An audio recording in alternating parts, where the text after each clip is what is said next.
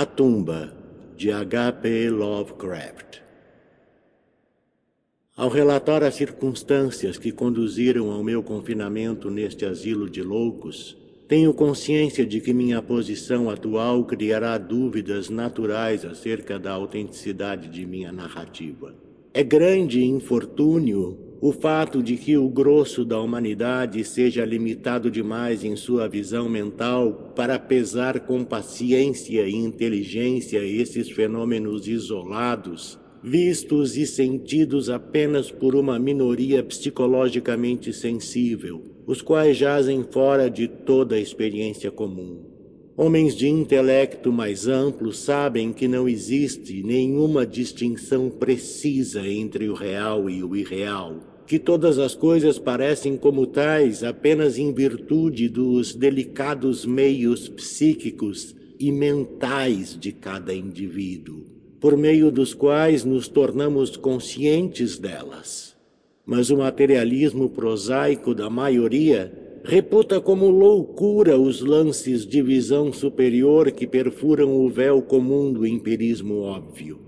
Meu nome é Yervas Dudley e desde a mais tenra infância tenho sido um sonhador e um visionário. Rico para além das necessidades de uma vida comercial e de um temperamento inapto para os estudos formais e o recreio social daqueles com quem me relaciono, tenho lidado desde sempre em reinos que não pertencem ao mundo visível, passando minha juventude e minha adolescência debruçado sobre livros antigos e pouco conhecidos, e a percorrer os campos e bosques das cercanias de meu lar ancestral. Não creio que o que li nesses livros ou ouvi nesses campos e bosques fosse exatamente o que os outros rapazes leram e viram ali mas sobre isso preciso falar pouco, pois que discorrer mais detalhadamente apenas confirmaria essas calúnias cruéis acerca de meu intelecto que às vezes ouço sussurrarem os atendentes furtivos que me rodeiam. Basta-me relatar os eventos sem analisar as causas. Disse que vivi afastado do mundo visível, mas não disse que vivi sozinho. Isso nenhuma criatura humana poderia fazer desde que, à falta da camaradagem dos vivos, inevitavelmente se entra na companhia de coisas que não são ou não mais estão vivas. Próximo à minha casa existe um vale arborizado bastante singular, em cujas profundezas crepusculares eu passava grande parte do meu tempo a ler, a pensar e a sonhar.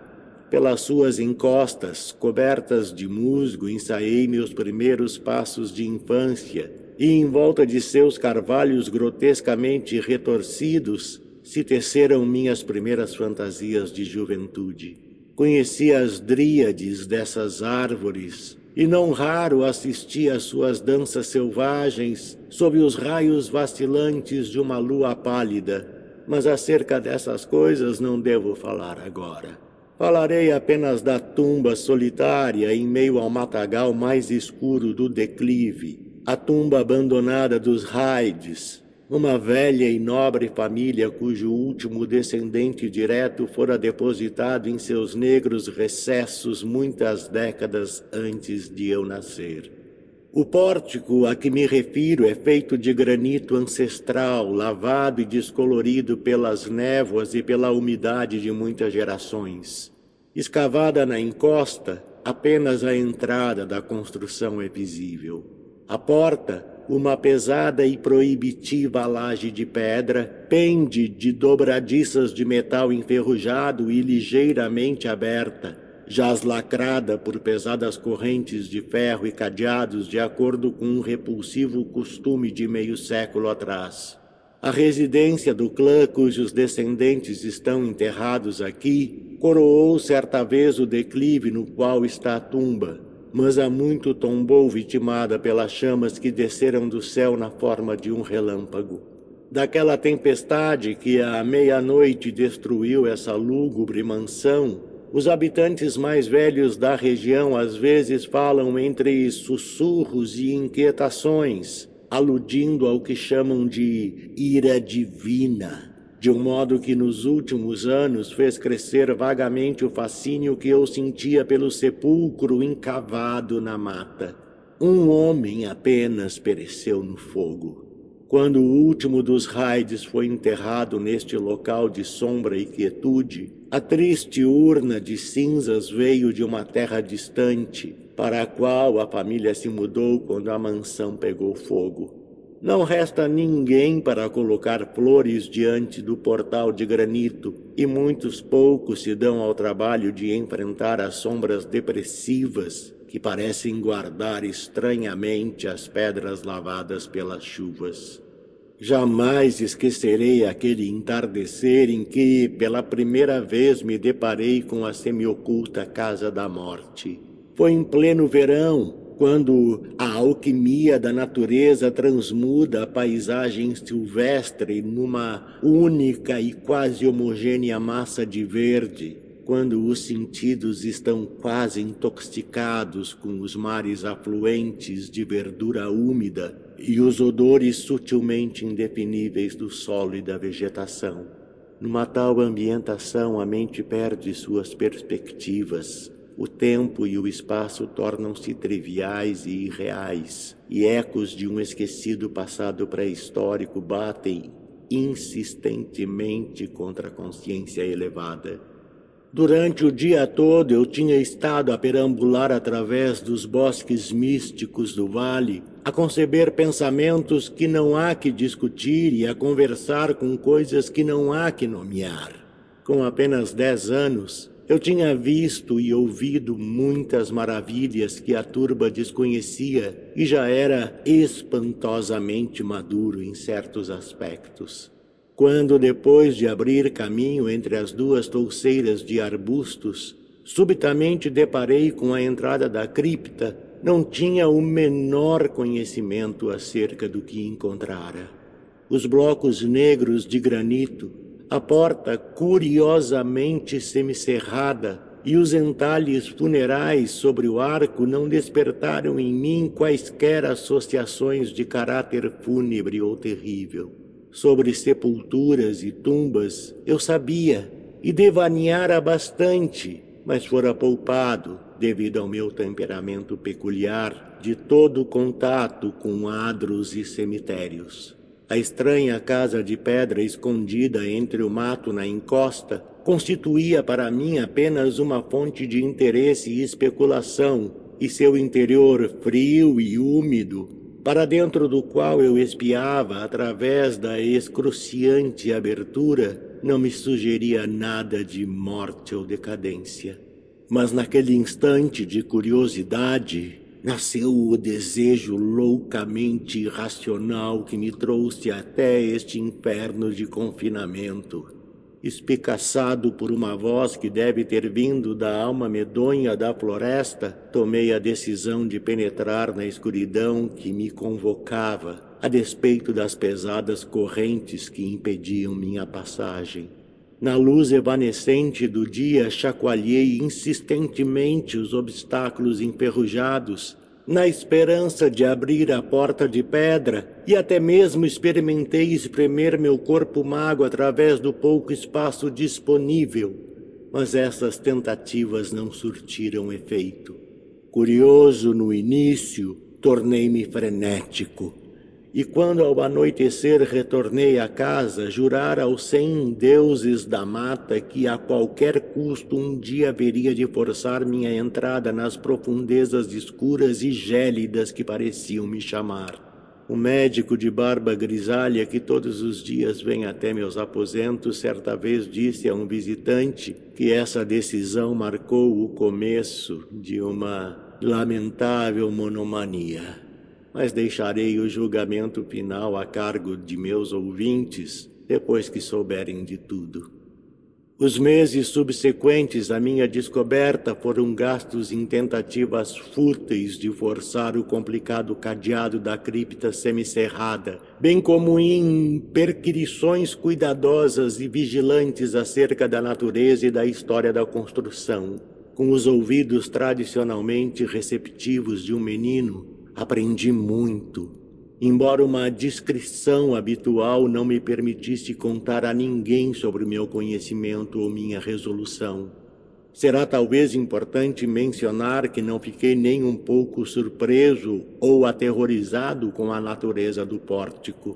Minhas ideias bastante originais acerca da vida e da morte tinham me levado a associar de maneira vaga a argila fria com o corpo que respira e senti que a grande e sinistra família da mansão incendiada estava de algum modo dentro do espaço de pedra que eu procurava explorar.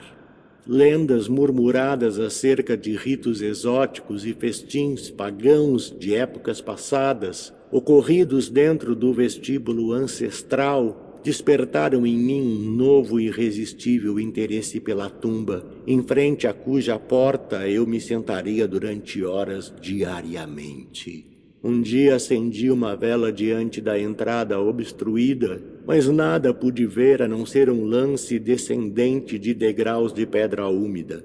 O odor do lugar me repelia e, ao mesmo tempo, me enfeitiçava. Sentia como se já o tivesse conhecido num passado remoto, anterior a toda lembrança, anterior mesmo à habitação deste corpo que agora possuo.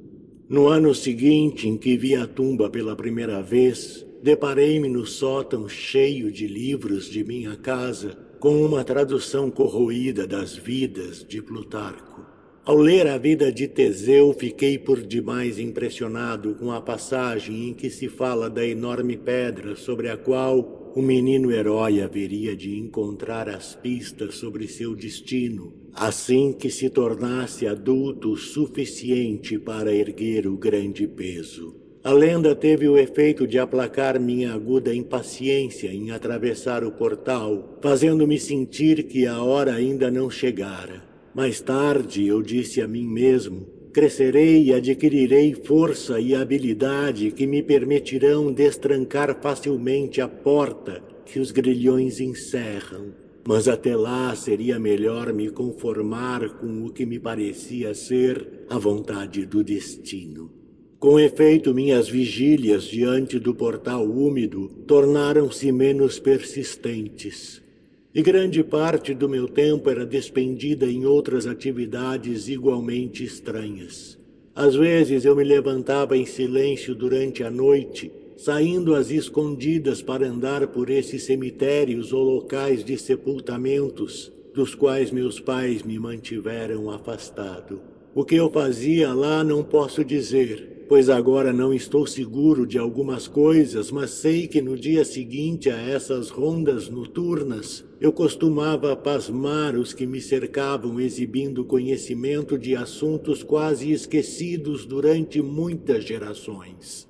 Foi depois de uma noite dessas que surpreendi a comunidade com uma ideia inusitada acerca do enterro do rico e celebrado Squire Brewster, personagem da história local que fora sepultado em 1711 e cuja lousa, exibindo um crânio gravado e ossos cruzados, ia lentamente se transformando em pó. Num lance de fantasia infantil, aventei não somente que o coveiro Goodman Simpson teria roubado os sapatos de fivela de prata e as calças de seda e as roupas de baixo de cetim do falecido antes do enterro, mas que o próprio Squire, não totalmente inanimado, teria se virado duas vezes em seu caixão coberto de terra no dia seguinte ao do sepultamento mas a ideia de entrar na tumba nunca me saiu da cabeça, sendo mesmo estimulada pela inesperada descoberta genealógica de que minha ascendência materna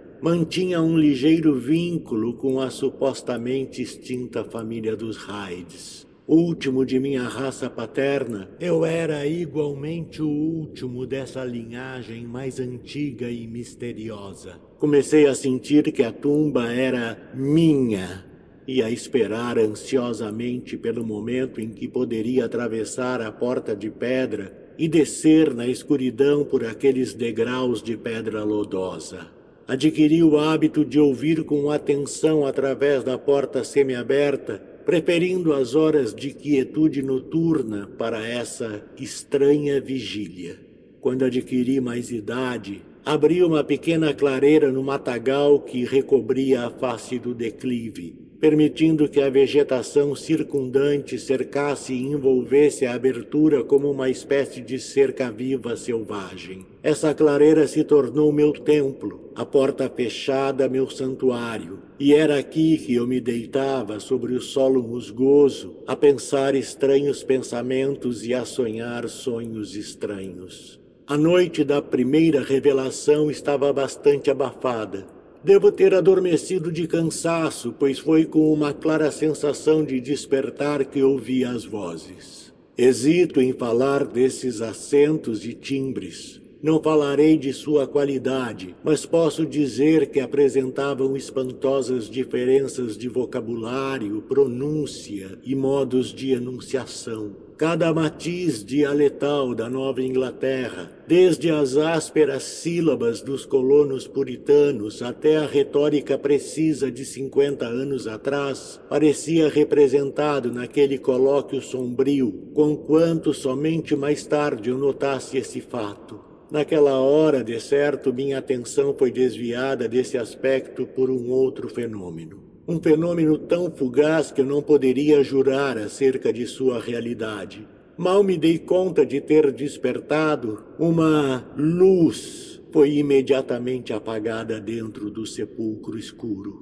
Não creio que fiquei perplexo ou apavorado, mas sei que fui transformado profunda e permanentemente naquela noite. Logo que voltei a casa, dirigi-me imediatamente a uma arca carcomida no sótão, onde encontrei a chave que no dia seguinte removeu com facilidade o obstáculo contra o qual me bati em vão durante tanto, tanto, tanto tempo. Foi sob o brilho de um suave entardecer que entrei pela primeira vez na cripta da encosta abandonada. Como se enfeitiçado, meu coração vibrava de um contentamento que não sei descrever. Assim que fechei a porta atrás de mim e desci os degraus encharcados à luz de uma vela, era como se eu já soubesse o caminho e, embora a vela crepitasse na atmosfera sufocante do lugar, eu me sentia singularmente em casa naquele ar mofado e sepulcral. Olhando ao meu redor, avistei muitas lajes de mármore sustentando esquifes ou restos de esquifes. Alguns estavam lacrados e intactos, mas outros se tinham quase desfeito, deixando apenas as alças de pratas e as placas isoladas em meio a alguns montículos singulares de pó. Sobre uma das placas, li o nome de Sir Geoffrey Hyde, o qual viera de Sussex em 1640 e morrera aqui uns poucos anos mais tarde. Numa alcova conspícua havia um caixão desocupado e bastante bem preservado, adornado apenas com um nome que me fez sorrir e estremecer. Um impulso inusitado me levou a subir na laje larga, a apagar minha vela e a me deitar dentro da caixa vazia.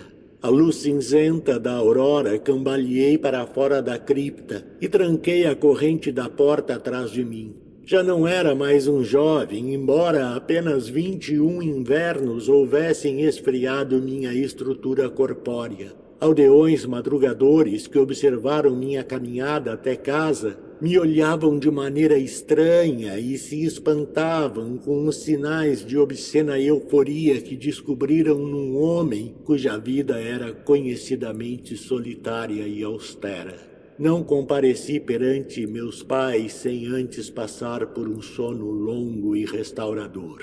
Desde então passei a ir à tumba a cada noite, vendo, ouvindo e fazendo coisas que não devo jamais recordar. Meu modo de falar, sempre suscetível às influências do ambiente, foi a primeira coisa a sucumbir à mudança, e o arcaísmo de dicção que subitamente adquiri foi logo notado. Mais tarde, um atrevimento e uma audácia inesperados apareceram em meu comportamento, até que inconscientemente comecei a tomar os modos de um homem do mundo, não obstante meu passado de reclusão. Minha língua silenciosa de costume deslizava com a graça fácil e volúvel de um Chesterfield ou com um cinismo ateu de um Rochester passei a exibir uma peculiar erudição, totalmente distinta do saber fantástico e monacal sobre o qual me esfalfara em minha juventude, bem como a cobrir as guardas de meus livros com fáceis epigramas de improviso, os quais evocavam acentos de Gay, Prior e a engenhosidade vivaz dos augustanos. Certa manhã, durante o desjejum, cheguei à beira do desastre ao declamar com acentos de efusão, palpavelmente alcoólica, de uma jovialidade setecentista, uma peça de jocosidade georgiana nunca registrada em livro que dizia mais ou menos o seguinte. Tragam aqui, meus rapazes, seus canecos de cerveja e bebam ao dia de hoje, antes que já não mais seja. Encham seus pratos de bifes, empilhando-os em montanha, pois só beber e comer é o que da vida se ganha. Encham as taças, pois a vida passa. E depois ao rei e à amada não há quem um brinde faça.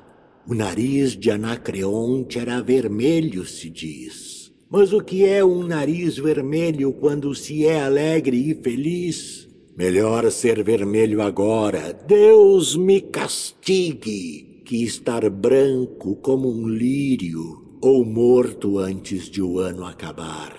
Venha, Bete, em festa, beije-me na testa filha de estalageiro no inferno não há como esta. Que o jovem Harry ainda esteja de pé nos causa surpresa. Logo há de perder a linha e entrar debaixo da mesa. Mas encham bem suas taças. Passem-nas de mão em mão, melhor embaixo da mesa do que debaixo do chão. Que reine o festim, que bebam por mim, sob sete palmos de terra não se ri tão bem assim. Que o diabo me carregue, se mal me aguento em pé, e com todos os demônios, se de mim ainda dou fé. Aqui, patrão, mande Bete chamar um carro que eu vou correr para casa enquanto minha esposa não chegou. Alguém me sustente antes que eu me sente que enquanto em cima da terra estou feliz e contente. Por essa época é que adquiri meu medo atual ao fogo e aos temporais. Indiferente até então a tais coisas, tinha por eles agora um indizível horror e me retiraria para os recantos mais profundos da casa, assim que no céu se anunciassem quaisquer sinais de eletricidade. Um dos meus abrigos favoritos durante o dia era o porão arruinado da mansão que se incendiara. E na imaginação eu reconstituía a estrutura tal qual teria sido em seus primórdios. Em certa ocasião deixei pasmado um aldeão ao conduzi-lo secretamente até um subporão de teto baixo, de cuja existência eu parecia saber, a despeito do fato de ele ter ficado oculto e esquecido por muitas gerações. Por fim aconteceu o que eu há muito temia.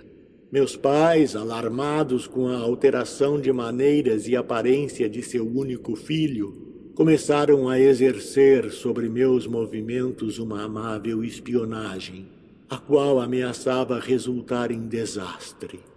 Eu nada dissera acerca de minhas visitas à tumba, tendo guardado meu propósito secreto com zelo religioso desde a infância, mas agora, Agora me via forçado a ter cautela quando penetrava os labirintos da depressão brenhosa, não fosse estar sendo seguido às ocultas. Minha chave para a cripta eu a mantinha pendurada num cordão no pescoço, como um segredo que só eu conhecia. Nunca trouxe para fora do sepulcro qualquer das coisas que encontrei por entre aquelas paredes. Certa manhã, quando saí da tumba úmida e prendi as correntes do portal com pouca firmeza, lobriguei numa macega próxima a face horrorizada de um bisbilhoteiro. Por certo, o fim estava próximo, pois meu recanto fora descoberto, e o objetivo de minhas jornadas noturnas fora revelado. O homem não me abordou, de modo que me apressei a chegar a casa a fim de descobrir o que ele reportaria ao meu pai preocupado. Seriam minhas incursões para além da porta trancada reveladas ao mundo? Imaginem com que espanto deleitoso ouvi meu espião informar a meu pai, num cauteloso sussurro, que eu tinha passado a noite na clareira em frente à tumba, meus olhos baços de sono fixados na fenda da porta não de todo fechada. Que milagre ocorrera a ponto de iludir assim esse observador? Convenci-me de que um agente sobrenatural me protegera. Na audácia que tal circunstância enviada do céu me dava, Passei a ir sem nenhuma dissimulação à cripta, na confiança de que ninguém testemunharia minha entrada. Durante uma semana provei a saciedade as alegrias daquele convívio sepulcral, o qual não descreverei, até que a coisa aconteceu e me vi arrastado para este maldito lugar de tristeza e melancolia. Não devia ter me aventurado a sair naquela noite, pois indícios de trovões relampejavam nas nuvens e uma fosforescência infernal subia do pântano ao fundo do vale. Também o chamado dos mortos estava diferente. Em vez da tumba na encosta, era o demônio que presidia o porão chamuscado no topo da elevação que me acenava com dedos invisíveis. Quando saí de um matagal intermediário para o plaino diante da ruína, descobri sobre o luar nebuloso uma coisa pela qual sempre esperara vagamente. A mansão, destruída havia um século, mais uma vez se erguia no alto como uma visão arrebatadora, todas as janelas a brilhar com o esplendor de muitas velas. Pela longa estrada rodavam as carruagens da elite de Boston, enquanto a pé se aproximava um numeroso ajuntamento de janotas empoados provenientes das mansões vizinhas. Misturei-me a essa multidão, quanto estivesse certo de pertencer mais ao dos anfitriões que ao dos hóspedes. Para além do saguão havia música, gargalhadas e vinho em todas as mãos. Reconheci muitas faces, e as teria reconhecido melhor ainda se as visse ressequidas ou carcomidas pela morte e pela decomposição. Em meio a essa turba selvagem e estouvada, eu era o mais selvagem e o mais debochado. Alegres blasfêmias jorravam de meus lábios e em chocantes gracejos eu desprezava as leis de Deus ou da natureza. Súbito, o estrondo de um trovão, muito mais forte que a algazarra do imundo festim, rompeu o telhado e fez baixar um enorme silêncio sobre a companhia turbulenta. Línguas vermelhas de fogo e golfadas de calor ardente envolveram a casa, e os participantes, tomados pelo pavor de uma iminente calamidade que parecia transcender os limites da natureza desgovernada, fugiram aos gritos noite adentro. Somente eu permaneci, preso ao meu assento por um medo humilhante que nunca antes sentira. Então um segundo horror tomou conta de minha alma. Queimado vivo até as cinzas, Meu corpo disperso aos quatro ventos, eu nunca poderia jazer no túmulo dos Raides. Não estava meu caixão já preparado para mim? Não tinha eu o direito de descansar até a eternidade entre os descendentes de Sir Geoffrey Hyde? Ah, eu exigiria minha herança de morte, mesmo que minha alma vagasse através das eras à procura de uma nova habitação corpórea que a representaria sobre aquela laje desocupada na alcova da cripta. E ervas Hyde não deveria jamais compartilhar do triste destino de Palinuro. Quando o fantasma da casa incendiada desapareceu, encontrei-me a gritar e a me contorcer loucamente nos braços de dois homens, um dos quais era o espião que me seguira até a tumba. A chuva caía torrencialmente, e sobre o horizonte, na direção sul, viam-se os clarões dos relâmpagos que há pouco tinham passado sobre nossas cabeças. Meu pai, a face transtornada de pesar, estava ao lado enquanto eu ordenava aos berros que me colocassem na tumba, admoestando frequentemente os meus capturadores para me tratarem com a máxima consideração. Um círculo escuro sobre o piso do porão arruinado sugeria uma carga violenta dos céus, e era nesse local que um grupo de aldeões curiosos estava a examinar com lanternas uma caixa pequena de fabricação antiga que a explosão do raio trouxera à luz. Cessando minhas contorções fúteis e sem sentido, observei os espectadores enquanto olhavam o pequeno tesouro e obtive permissão para compartilhar de suas descobertas. A caixa, cujo fecho tinha se partido com o golpe que a desenterrara, continha alguns papéis e objetos de valor. Mas eu, eu só tinha olhos para uma coisa Tratava-se da miniatura em porcelana de um homem jovem, usando uma peruca caprichosamente encaracolada, a qual portava as iniciais JH.